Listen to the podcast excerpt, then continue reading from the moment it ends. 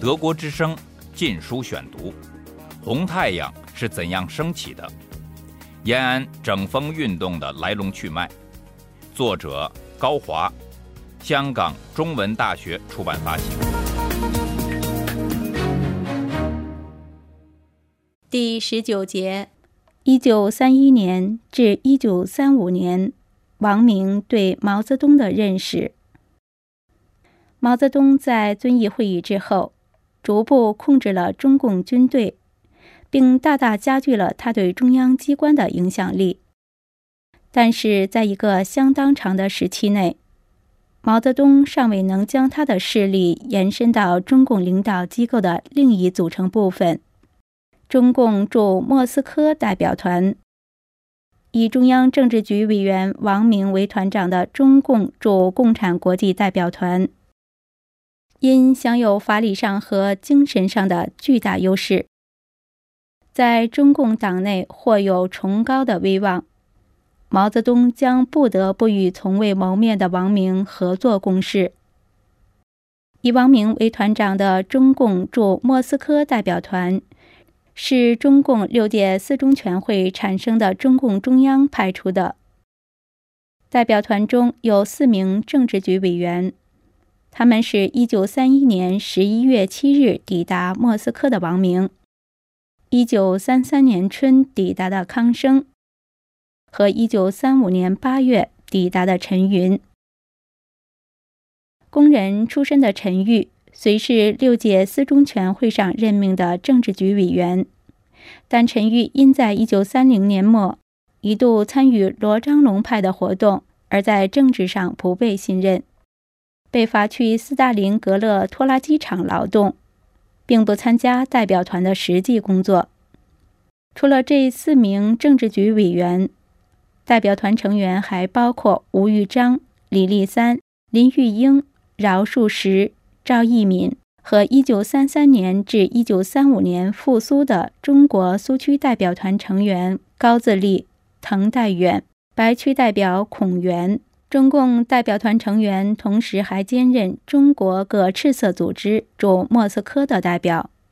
黄耀绵、饶漱石先后任中国共产主义青年团驻少共国际代表，林玉英任中国赤色工会驻赤色工会国际代表。中共驻共产国际代表团集中了中共在苏区外最庞大的领导阵容。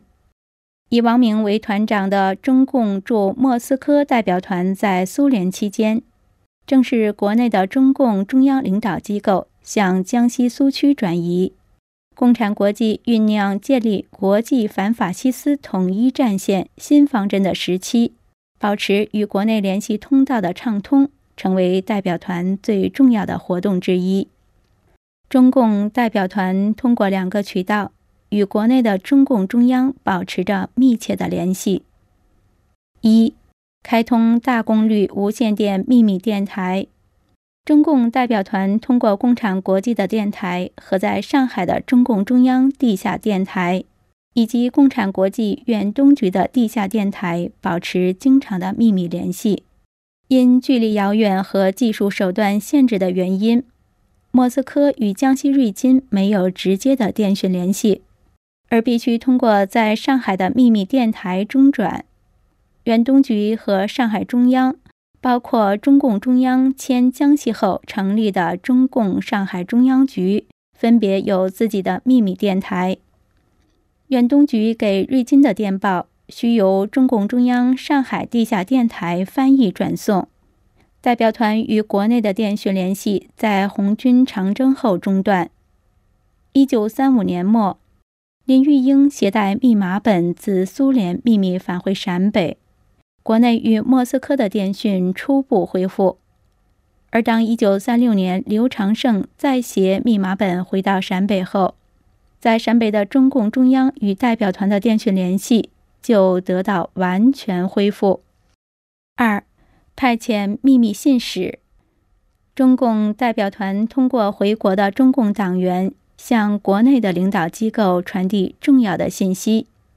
一九三三年公开复苏访问的著名新闻记者、中共秘密党员胡玉芝就曾为中共中央和中共驻莫斯科代表团传递情报。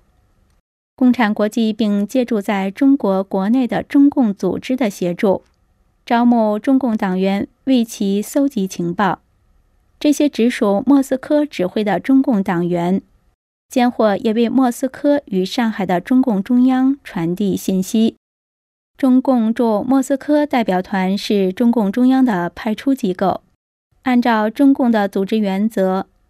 代表团的主要职责是代表中共与共产国际联络，向中共传达莫斯科的指示，在莫斯科与中共之间起上传下达的桥梁作用。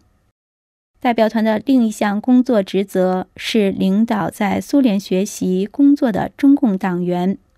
从1931年11月王明复苏至1937年末王明返回延安。中共驻莫斯科代表团的活动主要集中在下属四个方面：一，在共产国际内展开对中共及中国工农红军的大规模宣传。王明自抵苏联后，以共产国际执委和中共代表团团长的身份，经常在共产国际机关刊物《共产国际》和联共机关刊物《布尔什维克》发表文章。宣传中共主张，介绍苏区各方面情况。一九三二年，王明指派萧三以诗人身份参加在苏联哈尔科夫召开的国际革命作家联盟大会，与高尔基、巴比塞等著名左翼作家联络，以扩大中共的影响。一九三五年，王明又指派吴玉章。饶漱石等前往巴黎，创办中共报纸《救国报》，后易名为《救国时报》。王明并以其在共产国际分工主管拉美共产党事务的便利，指导美国共产党内的中共支部，在美国创办华文报刊。二，领导在苏联的中共党员。三十年代在苏联。仍有不少中共党员分散在莫斯科的列宁学校和莫斯科的外国工人出版局中国部等单位，在远东地区也有一批中共党员在苏联各单位工作。由于在苏联的许多中共党员同时又是苏共党员，中共代表团所能领导的只是在莫斯科的部分中共党员。莫斯科以外的党员基本上归苏共领导。德国之声《禁书选读》三，配合苏共清党，在莫斯科中共党员中例行肃反。早在1927年至1929年，王明在莫斯科中山大学学习期间，就曾秘密配合校长米夫。和苏联秘密警察格伯乌将持不同意见的中国学生投入监狱，或送至西伯利亚和北极地区劳改。三十年代初，斯大林开始大规模镇压在苏华人，莫斯科华侨商人被大批逮捕、流放、处死。新经济政策后一度兴起的华人商业繁荣的局面顿时消失殆尽。中国人在苏联的处境日益艰难，远东地区的镇压则更为残酷。许多进入苏联境内的东北抗日游击队员被当作日本间谍投放到劳改营。一九三四年后，苏联因基洛夫被刺，在先清党运动，王明、康生紧紧跟上。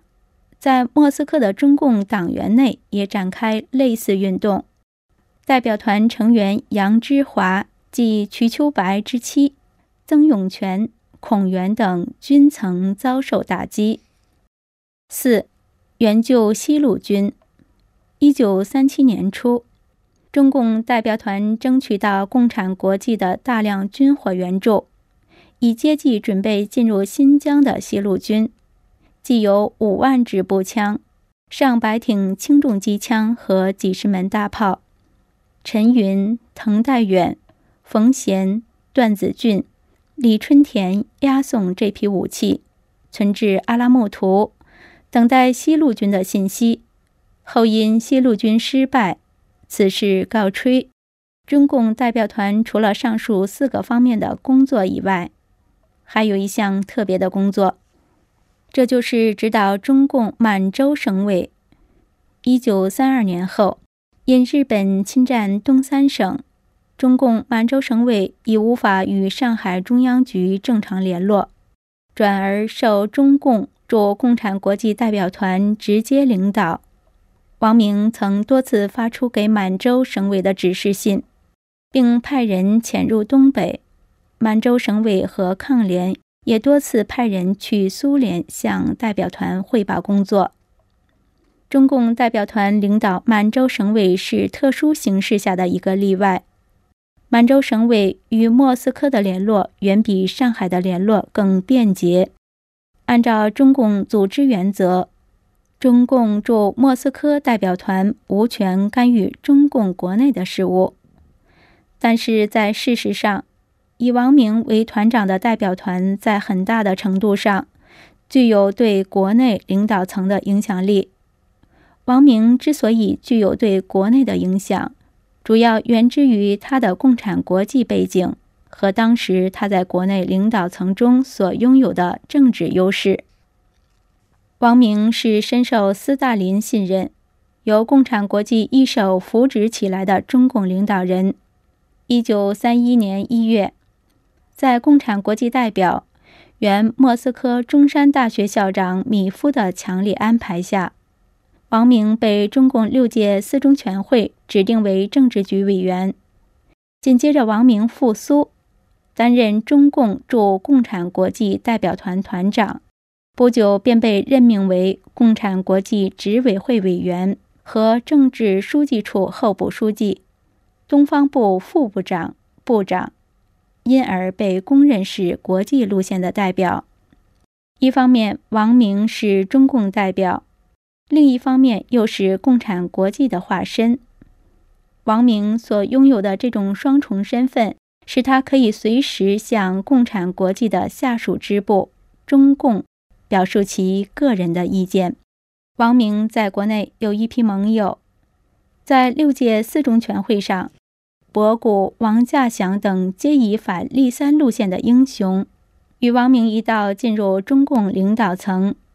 稍后返国的张闻天在政治上也属于王明、博古集团。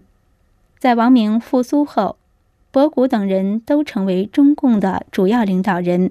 他们与王明的关系是一种生气相求。共存共荣的政治盟友关系，由莫斯科一手操办的中共六届四中全会得到莫斯科的高度评价，将其称之为中共布尔什维克化的开始，成为王明、博古等领导中共的全部法理依据。王明作为六届四中全会上台的一批人的精神领袖，对在国内的博古等人。无可置疑的具有影响力。王明在莫斯科是否对国内的中共中央实行遥控？从现在已披露的历史资料看，王明和代表团一般不对国内的具体活动进行直接干预，但是在某些时候，王明也曾就重大政策问题向江西表达自己的意见。在一九三一年至一九三五年。王明与国内的中共中央既有一致的方面，也有分歧的方面。导致王明与国内产生分歧的原因，乃是王明捕捉到共产国际即将开始新的策略方针，从而提出了新的政策主张。但是，国内的博古等人仍坚持旧有路线，拒不同意调整方针。王明在莫斯科对他在国内的盟友。一直持坚定的支持态度，对毛泽东则在一个相当长的时期内多有贬低和冷淡。王明在共产国际的讲坛上高度称赞六届四中全会后的中共中央对共产国际总路线百分之百的忠实。一九三二年三月三十一日，王明在共产国际执委会第十二次全会上发言。他宣称，中共代表团在共产国际执委这个全会上，完全有权利高兴地向一切兄弟们说：“我们党在其布尔塞维克中央领导之下，现在达到了其十三年存在的历史当中空前未有过的统一、团结和一致。”德国之声《禁书选读》：红太阳是怎样升起的？延安整风运动的来龙去脉。作者高华，香港中文大学出版发行。